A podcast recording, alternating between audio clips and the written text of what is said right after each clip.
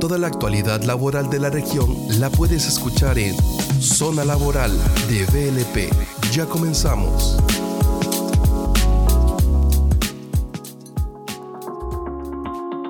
Sean todos bienvenidos. Soy Fabio Batres, director de la práctica laboral basado en Nicaragua. Estoy muy feliz de darles la bienvenida a este nuevo episodio del podcast de PLP titulado Aspectos laborales y fiscales en las liquidaciones de personal en Nicaragua. En esta oportunidad me acompaña Michelle Avilés, asociada senior en la práctica tributaria ¿Cómo estás, Michelle? Hola, Fabio. Muy contenta de acompañarte en este episodio. Gracias, Michelle. Hemos tenido unas semanas intensas e interesantes con empresas consultando sobre las obligaciones laborales y tributarias que se derivan de la terminación de sus relaciones con los trabajadores. Efectivamente, como comentas, he podido notar ciertos patrones en las dudas que surgen en esas terminaciones y creo que un área en que las empresas no están tan familiarizadas porque es algo menos cotidiano que los pagos que periódicamente hacen a favor de los trabajadores. Así es, Michelle. Eh, te comento, en materia laboral hay algunos elementos fundamentales a tener en cuenta al momento de terminar una relación laboral, ya sea por renuncia del trabajador o por despido injustificado por parte del empleador. Se deben pagar las prestaciones sociales y el derecho por antigüedad. Las prestaciones sociales se subdividen en el decimotercer mes o aguinaldo proporcional y las vacaciones proporcionales, es decir, aquellos días de vacaciones que al término de la relación laboral no hayan sido disfrutados o descansados por el trabajador. Por otra parte, el derecho por antigüedad comprende el pago de un mes de salario por año trabajado durante los primeros tres años y 20 días de salario para el cuarto, quinto y sexto año, siendo el máximo de cinco meses de salario y el mínimo de un año, pagándose proporcionalmente las fracciones entre los años. Típicamente, el conteo o cómputo del aguinaldo proporcional, vacaciones pendientes de descanso y la antigüedad es llevado por el personal de recursos humanos, quienes en conjunto con el personal de finanzas administran este pasivo para provisionarlo en caso de una terminación de la relación laboral. Sin embargo,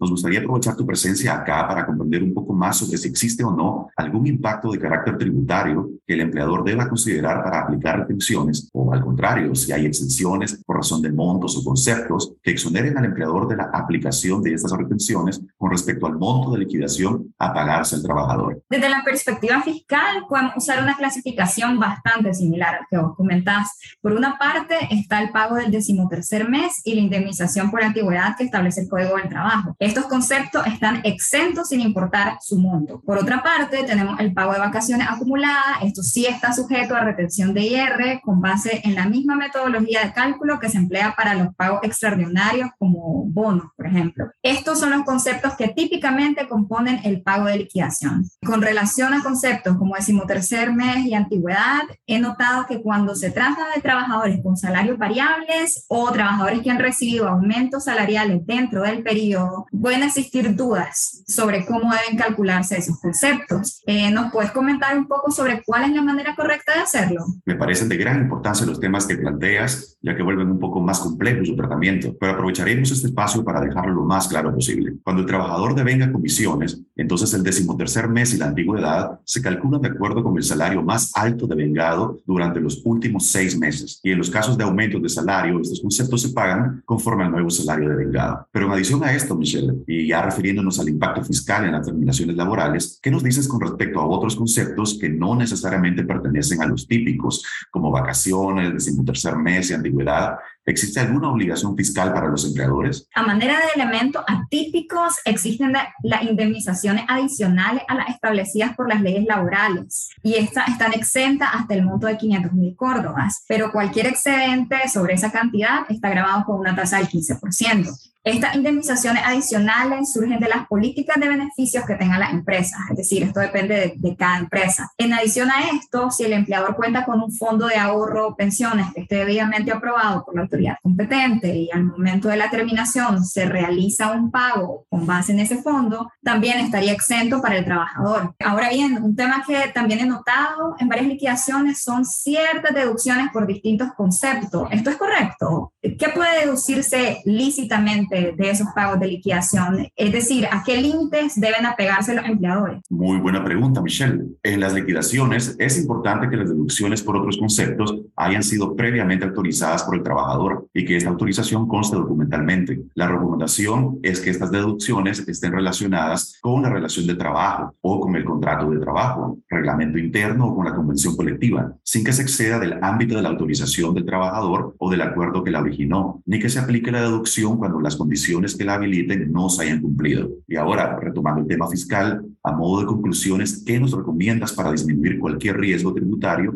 asociado con el pago del derecho por antigüedad? Mi recomendación sería que las empresas se asesoren con tiempo para que puedan tener claridad sobre el tema, idealmente antes de tener que verse inmerso en el plazo que tienen para liquidar al trabajador. Es importante que siempre se cuente con soporte de las retenciones efectuadas y las memorias de cálculo correspondientes para estar preparado ante una eventual revisión de la administración tributaria. Excelente explicación, Michelle.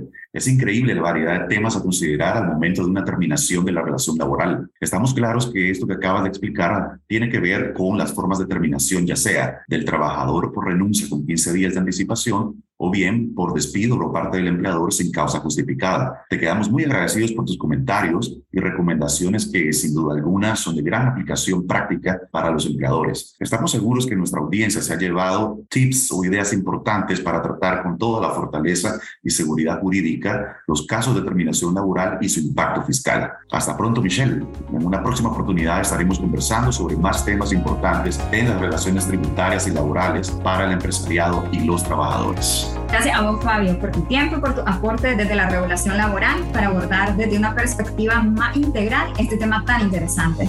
Muchas gracias por acompañarnos y por quedarte con nosotros hasta el final. Estamos seguros de que el tema de hoy te será de mucho valor para conocer más sobre estos temas laborales y fiscales en Nicaragua. Te invitamos a estar pendiente del próximo episodio y muchas gracias por acompañarnos te invitamos a seguirnos en nuestras redes sociales y en nuestra web para que disfrutes de información de valor y actualizaciones legales en esta reactivación económica.